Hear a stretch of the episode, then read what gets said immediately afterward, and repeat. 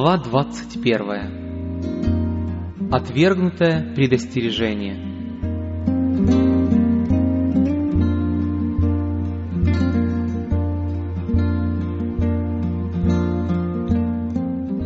Уильям Миллер и его единомышленники проповедовали истину о втором пришествии Христа с единственной целью – приготовить людей ко дню суда – они стремились также пробудить исповедующих христианство, обратить их внимание на истинную надежду, помочь им понять незаменимость глубокого опыта христианской жизни и, конечно, неутомимо трудились над необращенными, помогая им осознать важность покаяния и обращения к Богу. Они не агитировали людей вступать в какую-либо секту или партию, но трудились среди всех конфессий и групп, не вмешиваясь в вопросы их организации и дисциплины. «Мои труды, — говорил Миллер, — никогда не были направлены на то, чтобы создать какое-либо новое вероучение или же превознести одно вероисповедание и навредить другому. У меня было только одно желание — принести пользу всем. Я думал, что всех христиан обрадует надежда на скорую встречу с Христом, и те, кто не разделяет моих взглядов, не станут меньше любить принявших истину. У меня даже мысли не возникало, что потребуется организовывать отдельные собрания. У меня было единственное желание – помочь людям обратиться к Богу, известить мир о наступлении суда и убедить ближних приготовить свое сердце к встрече с Господом. Большинство обращенных, благодаря моим трудам, присоединились к различным действующим церквам. Некоторое время к трудам Миллера относились благосклонно, так как они способствовали росту церквей. Но поскольку служители и религиозные руководители отвергли учение адвентистов и делали все возможное, чтобы подавить интерес к нему, они не только хулили его с кафедр, но и запрещали членам церкви посещать собрания, где проповедовалась весть о втором пришествии Христа, и даже упоминать об этой надежде на общественных богослужениях. Таким образом, верующие оказались в очень затруднительном положении. Преданные своим церквам, они не желали отделяться от них, но когда видели, как укрывают от них свидетельства Слова Божьего, как запрещают им размышлять над пророчествами, то понимали, что верность Богу несовместима с этими требованиями. Они не могли больше считать церковью Христа столпом и утверждением истины тех, кто пытался подавить свидетельство Слова Божьего. Они не видели иного выхода, как только выйти из своих общин. И летом 1844 года около 50 тысяч верующих покинули свои церкви. В это же время в большинстве церквей Соединенных Штатов произошли значительные перемены. В течение многих лет наблюдалось постепенное, но неуклонное сползание к мирским обычаям и традициям, что повлекло за собой снижение духовности. Но в 1844 году произошел какой-то внезапный и резкий упадок почти во всех церквах страны. Хотя никто не мог объяснить причину этого, все же этот факт был настолько очевидным, что пресса и церковь широко комментировали его. На пресвитерианском собрании в Филадельфии Барнс, автор широко известного комментария, пастор одной из ведущих церквей города, сказал, что он служит в церкви уже 20 лет и вплоть до последней вечери не было еще случая, чтобы во время совершения причастия к церкви не присоединились бы вновь обращенные. Ныне же нет ни пробуждения, ни обращения. Члены церкви не возрастают в благодати, и никто не заходит в его кабинет, чтобы побеседовать о спасении своей души. С ростом предпринимательства, коммерции и производства наблюдается падение духовности. Такое положение отмечается во всех деноминациях. В феврале того же года профессор Аберлинского колледжа Финней сказал, «Мы вынуждены признать, что в целом протестантские церкви нашей страны проявили либо безразличие, либо враждебность почти ко всем реформам нравственного характера, происходившим в это столетие. Есть отдельные исключения, но их так мало, что мы можем говорить об одном несомненном факте. Церкви пребывают в состоянии застоя, Везде царит духовная апатия, столь устрашающая, что об этом свидетельствует и религиозная пресса по всей стране. Все больше членов церкви становятся рабами моды, принимают участие в греховных удовольствиях, танцах и празднествах. Нет нужды вдаваться в подробности, факты говорят сами за себя, и все это тяжелым бременем ложится на нас, когда мы видим, что церкви разлагаются на наших глазах. Они удалились от Господа, и Он удалился от них. Один литератор в журнале «Духовный телескоп» писал, «Мы никогда еще не были свидетелями такого религиозного упадка, как в настоящее время. Воистину, церковь должна пробудиться и искать причину этого несчастья, потому что каждый любящий Сион может относиться к этому только как к несчастью. Сопоставляя малочисленность истинно обращенных и неслыханную дерзость и ожесточение закоренелых грешников, мы невольно восклицаем «Разве Бог забыл миловать? Неужели дверь благодати закрыта?» То, что церковь дошла до такого состояния, объясняется рядом причин. Духовный мрак сгущается над народами, церквями и отдельными людьми не потому, что Господь произвольно лишает их небесной благодати – он является результатом пренебрежения или даже отвержения божественного света. Поразительный пример, подтверждающий эту истину, история иудейского народа во времена Христа. Поглощенные мирскими заботами, они забыли Бога и Его Слово. Их разум помрачился, они осуетились, и в их сердцах осталось место лишь для земных страстей. Поэтому они пребывали в невежестве относительно пришествия Мессии и в своей гордости и неверии отвергли Искупителя.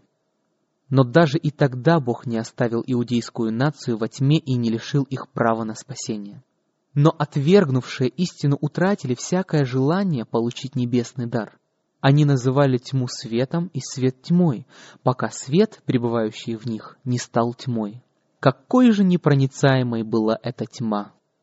Именно такую цель всегда преследует сатана – заставить людей придерживаться только религиозных форм и забыть о практическом благочестии. Отвергнув Евангелие, иудеи продолжали ревностно соблюдать древние обряды, строго оберегали свою национальную исключительность и одновременно не могли не признать, что Господь оставил их. Пророчество Даниила так безошибочно указывало на время пришествия Мессии – и так определенно говорил о его смерти, что они всячески стремились умолить интерес к его изучению. И в конце концов раввины стали проклинать тех, кто пытался вычислять это время. В своей слепоте и нераскаянности израильский народ в течение всех последующих веков оставался равнодушным к милостиво предложенному спасению, не обращая никакого внимания на благословение Евангелия, на торжественные и грозные предостережения всем, кто отвергает небесный свет. Там, где существует подобное равнодушие, будут и соответствующие плоды.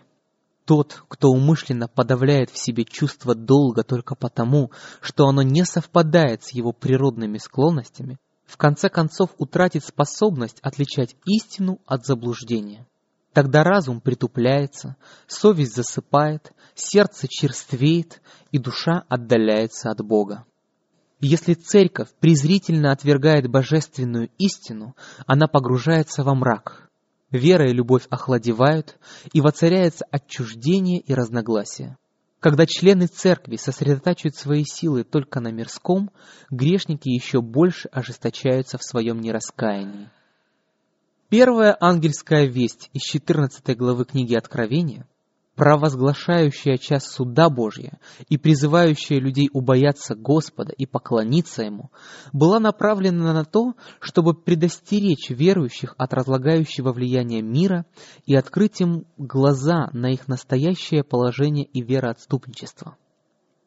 Этой вестью Господь посылал церкви предупреждение, которое, будь оно принято, искоренило бы все зло, которое отдалило их от Бога. Если бы они приняли небесную весть, смирили свои сердца пред Господом и начали готовиться к встрече с Ним, тогда Дух и сила Божья проявились бы среди них. Тогда церковь вновь бы достигла такого благословенного единства веры и любви, какое существовало в апостольские дни, когда верующие имели одно сердце и одну душу, и говорили Слово Божье с дерзновением, когда Господь ежедневно прилагал спасаемых к церкви. Если бы дети Божьи приняли свет, сияющий им со страниц Слова Божьего, они достигли бы того единства, о котором молился Христос и о котором писал апостол. «Одно тело и один дух, как вы и призваны к одной надежде вашего звания, один Господь, одна вера, одно крещение».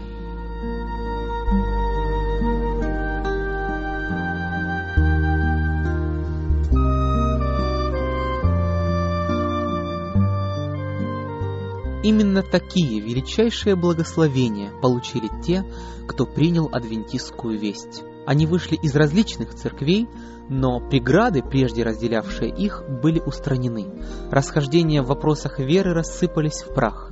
Необоснованная надежда на земное тысячелетнее царство была оставлена. Неправильные представления о втором пришествии преодолены. Гордыня и мирские интересы изжиты, обиды прощены, сердца слились в приятном общении, и между людьми воцарилась любовь и радость.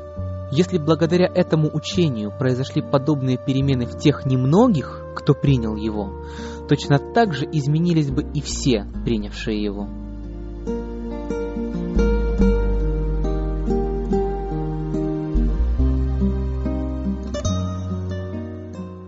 Но в целом церкви не вняли этому предостережению. Их служители, которые, как стражи Дома Израилева, должны были первыми распознать признаки пришествия Иисуса, не замечали ни свидетельств пророков, ни знамений времени. Земные надежды и честолюбивые стремления наполняли их сердца, а любовь к Богу и вера в Его Слово охладели, и когда они услыхали весть о втором пришествии, это еще больше возбудило их неверие и предрассудки. Так как адвентистская истина проповедовалась в основном простыми людьми, не имевшими богословского образования, то ее и не слушали должным образом. Как и в древности, на ясные свидетельства Слова Божьего отвечали вопросом «А кто-нибудь из начальников или фарисеев уверовал?» И, убедившись на деле, как нелегко опровергнуть доказательства, основанные на пророческих периодах, Многие не пожелали углубляться в пророчество, уверяя, что пророческие книги якобы запечатаны и понять их невозможно. Многие, слепо доверяя своим пастырям, отказывались слушать предостережения. Другие, хотя и убеждались в истине, не осмеливались признать это открыто, опасаясь быть отлученными от синагоги. Весть, посланная Господом для испытания и очищения церкви, показала, как велико число тех, кто любит мир больше Христа. Узы, связывавшие их с миром, оказались сильнее влечения к небу. Они избрали для себя мудрость мира и отвергли испытывающую сердце весть истины. Отказываясь принять предостережение первого ангела, люди тем самым отвергли и те средства, которые были предназначены небом для их исправления. Верный свидетель желал устранить из их жизни все, что отделяло их от Бога, но они с презрением отвернулись от Него и еще усерднее принялись искать союза и дружбы с миром. Вот где была причина того страшного состояния обмерщания, отступничества и духовной смерти, в котором оказались церкви в 1844 году. В 14 главе Откровения мы читаем, что за первым ангелом следует второй, говоря «Пал, пал Вавилон, город великий, потому что он яростным вином блуда своего напоил все народы. Слово «Вавилон» происходит от слова «вавил», что значит «замешательство», «беспорядок». В Священном Писании этим словом обозначают всевозможные заблуждения и религиозное отступничество. В 17 главе Откровения Вавилон представлен в виде женщины. Этот символ в Библии используется для обозначения церкви. Целомудренная женщина представляет собой чистую церковь, развращенная женщина – отступившую церковь. Священные и прочные отношения между Христом и Его церковью изображаются в Библии брачным союзом. Господь связал себя со своим народом торжественным заветом. Он обещал быть Его Богом, а они обещали Ему быть Его народом и принадлежать только Ему одному. Он говорит, «И обручу тебя мне навек, и обручу тебя мне в правде и суде, в благости и милосердии. И еще, я сочетался с вами. И апостол Павел также использует аллегорию в Новом Завете, когда говорит, «Я обручил вас единому мужу, чтобы представить Христу чистою девою».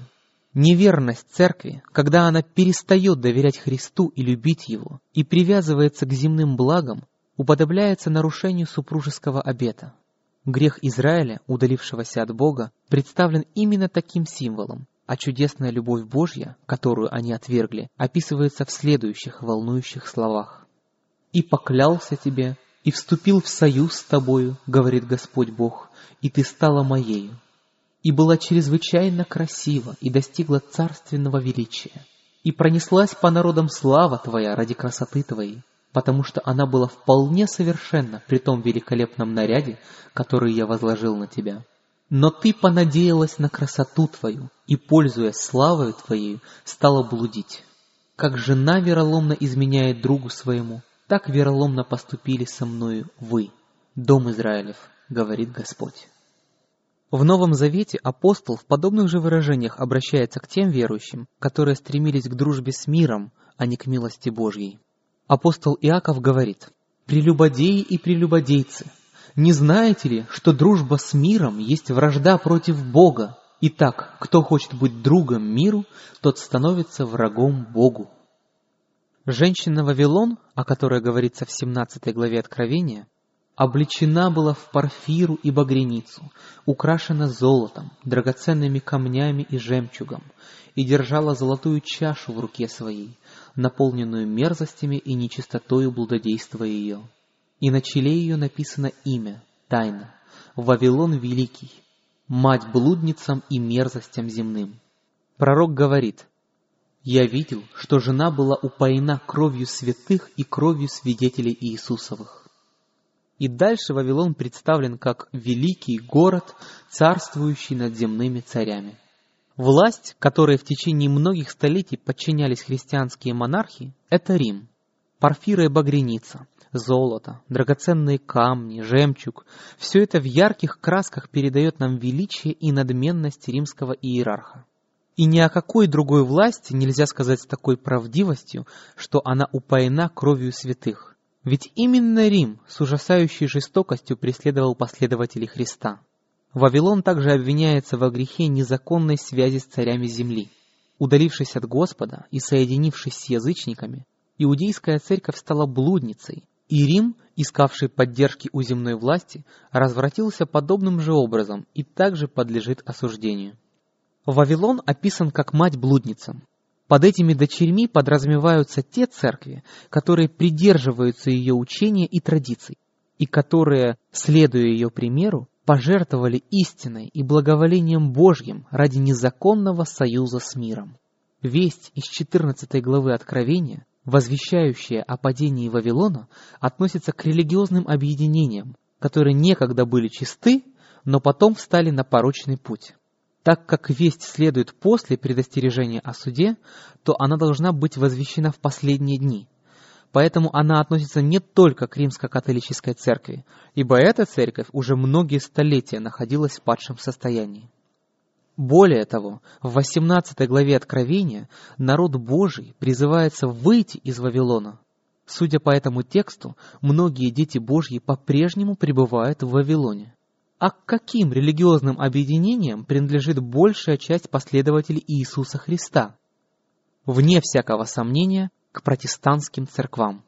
На заре реформации эти церкви встали на сторону Бога и истины, и Его благословения сопровождали их. Даже неверующие были вынуждены признать благотворные последствия принятия принципов Евангелия. Израильский пророк говорит, «И пронеслась по народам слава Твоя ради красоты Твоей, потому что она была вполне совершенна при том великолепном наряде, который я возложил на Тебя, говорит Господь Бог». Но они пали из-за тех же греховных наклонностей, которые в свое время обрекли Израиль на проклятие и гибель. Они возжелали подражать обычаям нечестивых и добиваться их дружбы. Но ты понадеялась на красоту твою, и, пользуясь славою твоей, стала блудить.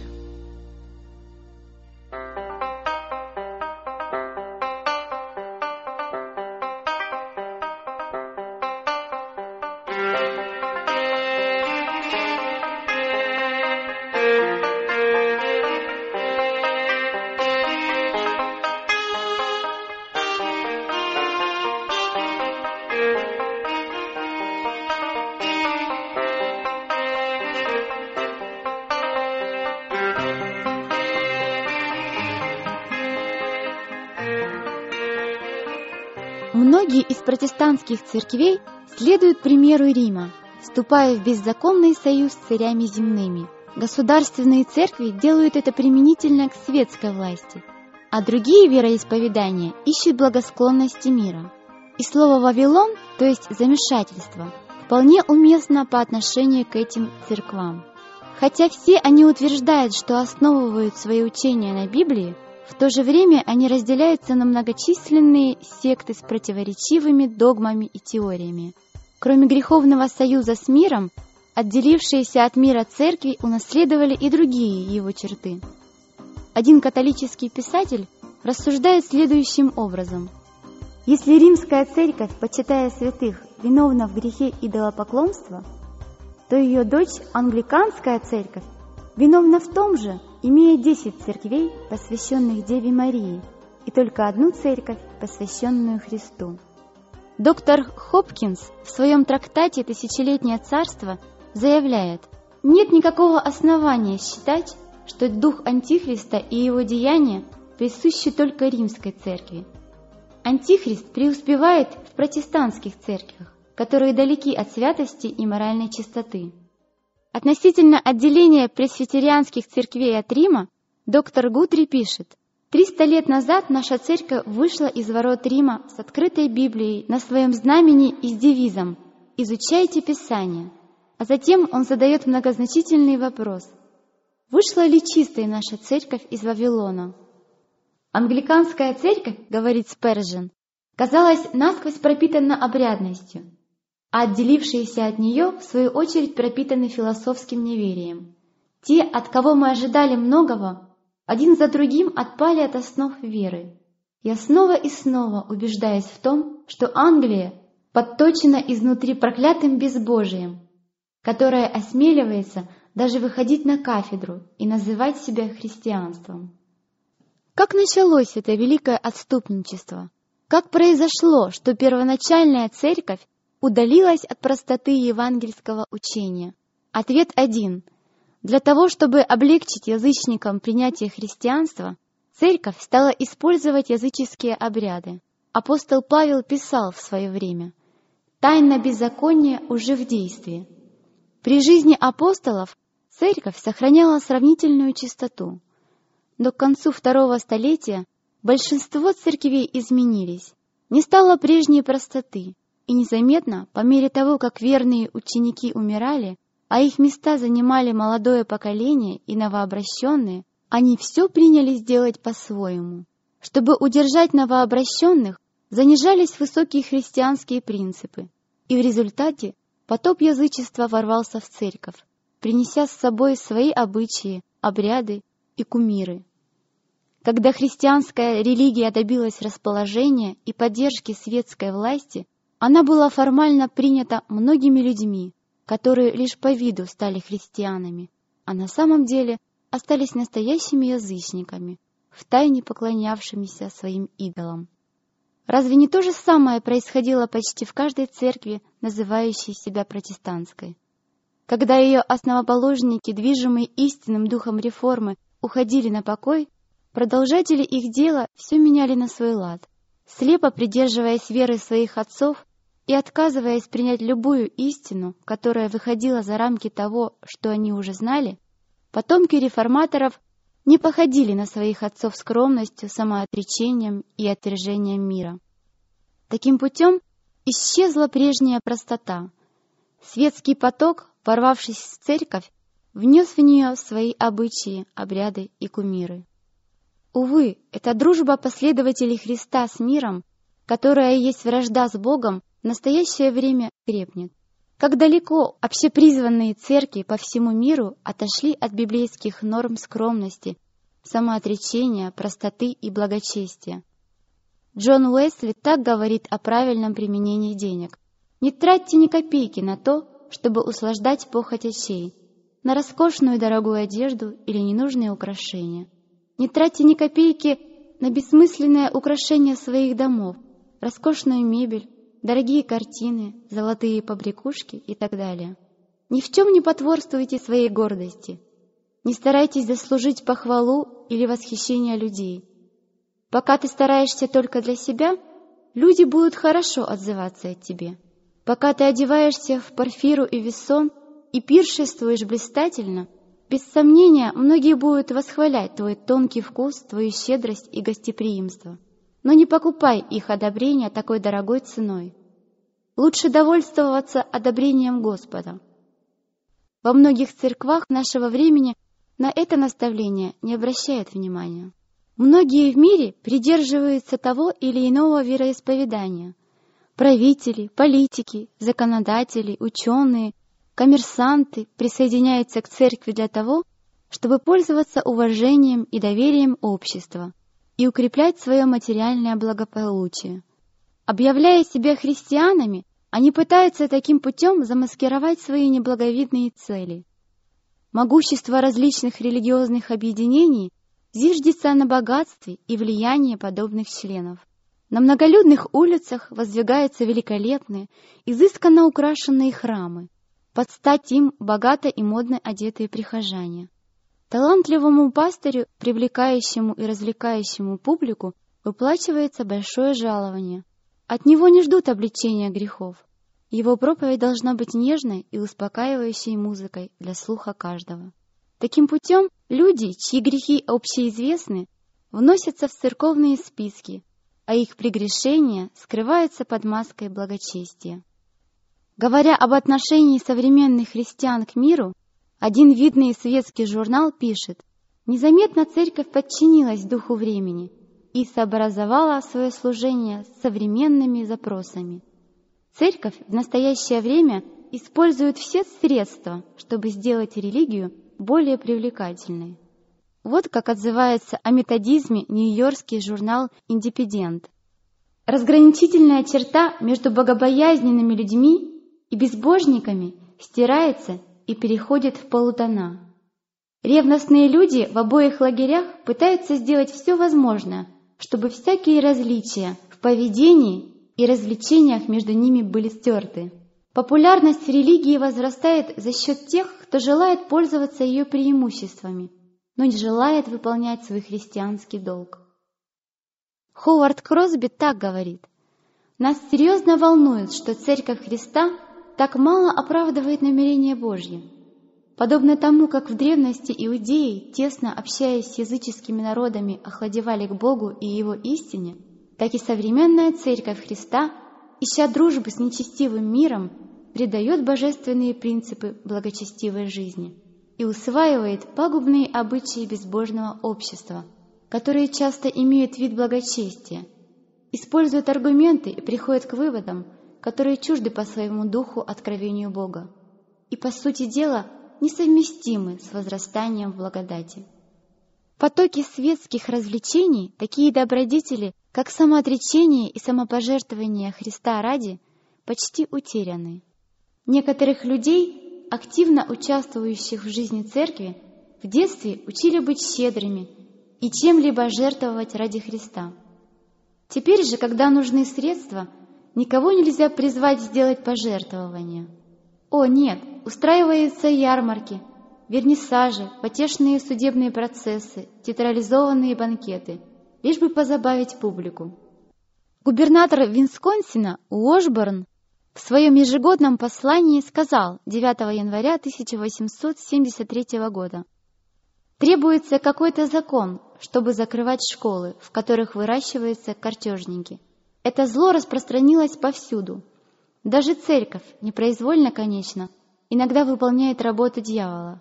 Благотворительные концерты и лотереи, иногда устраиваемые с доброй целью, хотя чаще мотивы бывают менее благородные, аукционы, призовые пакеты и другое – все это способы добывания денег без видимых усилий. Но ничто не может так пагубно отразиться на юношестве, как добывание денег без труда.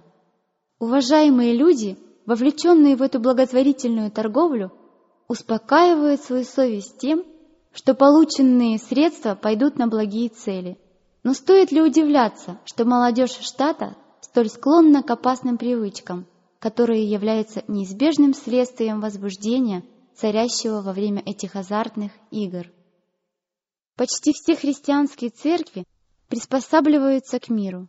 Роберт Аткинс в своей проповеди в Лондоне нарисовал мрачную картину духовного упадка, господствующего в Англии. Истинные праведники исчезают с земли, и никто не прилагает это к сердцу. Исповедующие христианство в любой церкви в наше время поглощены мирской жизнью, приспосабливаются к миру, любят земные блага и заботятся о респектабельности. Призванные страдать вместе со Христом, они с ужасом отшатываются даже при малейшем упреке. На дверях каждой церкви начертано «Оступничество, оступничество». И если бы они осознали это, тогда еще была бы надежда – но, увы, они громко заявляют, мы богаты, наши добрые дела множатся, и мы ни в чем не имеем нужды. Величайший грех Вавилона в том, что он напоил все народы вином ярости блуда своего. Это чаша опьянения, которую он преподносит миру, изображает ложные учения, которые Вавилон усвоил в результате своей беззаконной связи с великими мира сего. Дружба с миром извращает веру, и в свою очередь эти люди оказывают разлагающее влияние на мир своими учениями, которые противоречат ясным утверждениям Слова Божьего. Рим скрывал Библию от народа и вместо нее навязывал людям свои доктрины. Благодаря реформации человеку было возвращено Слово Божье – но разве современные церкви не учат людей основываться на символах веры и преданиях церкви вместо священного писания? Чарльз Бичер, говоря о протестантских церквах, заметил, их оскорбляет каждое резкое слово, хоть как-то осуждающее их вероучение. Они столь же чувствительны в этом отношении, как и святые отцы – которые не могли без содрогания слушать доводы против растущего почитания святых и мучеников, которые они так рьяно насаждали. Протестантские и евангелические деноминации столь успешно связали руки друг другу и самим себе, что теперь человеку невозможно стать проповедником в них, если он, помимо Библии, не принимает какую-либо еще книгу. Поэтому не будет преувеличением сказать, что превознося авторитет своих доктрин, они начинают запрещать Библию так же, как в свое время это делал и Рим, хотя и более завуалированно. Когда верные учители разъясняют Слово Божье, тут же появляются ученые мужи и служители, претендующие на понимание Писания, которые объявляют здравое учение ересью, избивают с толку искателей истины. Если бы мир не был безнадежно опьянен вином Вавилона, тогда многие бы обратились и приняли ясные и определенные истины Слова Божьего. Но религиозное вероучение оказывается таким запутанным и неясным, что люди просто не знают, чему верить. Грех необращенного мира лежит у дверей церкви. Вторая ангельская весть из 14 главы Откровения была впервые проповедана летом 1844 года, и в то время она была в большей мере обращена к церквам Соединенных Штатов, где наблюдался самый сильный духовный упадок, и где это предостережение было почти повсеместно отвергнуто. Но эта весть второго ангела не достигла полноты в 1844 году. Тогда церкви пережили нравственное падение как следствие их отказа от света адвентистской вести. Но это падение не было окончательным. Продолжая отвергать особые истины для своего времени, они падали все ниже и ниже – но сейчас еще нельзя сказать «пал, пал Вавилон», потому что он яростным вином блуда своего напоил все народы. Он еще не сделал этого. Дух приспособления к миру и равнодушия к испытывающим истинам для настоящего времени по-прежнему живет и укрепляется в протестантских церквах всех христианских стран. И это их торжественно и грозно обличает второй ангел — но отступничество еще не достигло своей кульминации. Библия говорит, что перед вторым пришествием Господа сатана будет действовать со всякой силой и знамениями и чудесами ложными и со всяким неправедным обольщением погибающих за то, что они не приняли любви истины для своего спасения. Они будут подвержены действию заблуждения, так что они будут верить лжи. Пока не исполнится все вышесказанное, и христианской церкви не объединятся полностью с миром, Окончательного падения Вавилона не произойдет. Церковь перерождается постепенно, и полное исполнение того, что предсказано в 8 стихе 14 главы Откровения, дело будущего. Хотя церкви, представляющие собой Вавилон, погружены в духовный мрак и далеки от Бога, в их среде еще много истинных последователей Христа. Многие и не слыхали об истинных, предназначенных для настоящего времени. Многие не удовлетворены своим нынешним положением, жаждут большего света, тщетно ищут они образ Христа в тех церквах, которым принадлежат. И по мере того, как эти церкви будут все больше и больше удаляться от истины, и теснее будет их связь с миром, все очевиднее станут различия между членами церкви, и в конце концов произойдет разделение. Настанет время, когда те, кто любит Господа превыше всего, не пожелают оставаться с теми, кто более сластолюбивы, нежели боголюбивы, имеющий вид благочестия, силы же его отрекшиеся. В 18 главе Откровения указывается на время, когда, отвергнув троекратное предостережение, церковь окажется в том состоянии, которое предсказано вторым ангелом. И тогда народ Божий, находящийся в Вавилоне, будет призван покинуть его. Это будет последняя весть для мира, и она выполнит свое предназначение в то время как неверовавшие истине, но возлюбившие неправду останутся во лжи и заблуждении, свет истины воссияет в сердцах всех желающих принять его. И все дети Господа, находящиеся в Вавилоне, откликнутся на призыв «Выйди от нее, народ мой».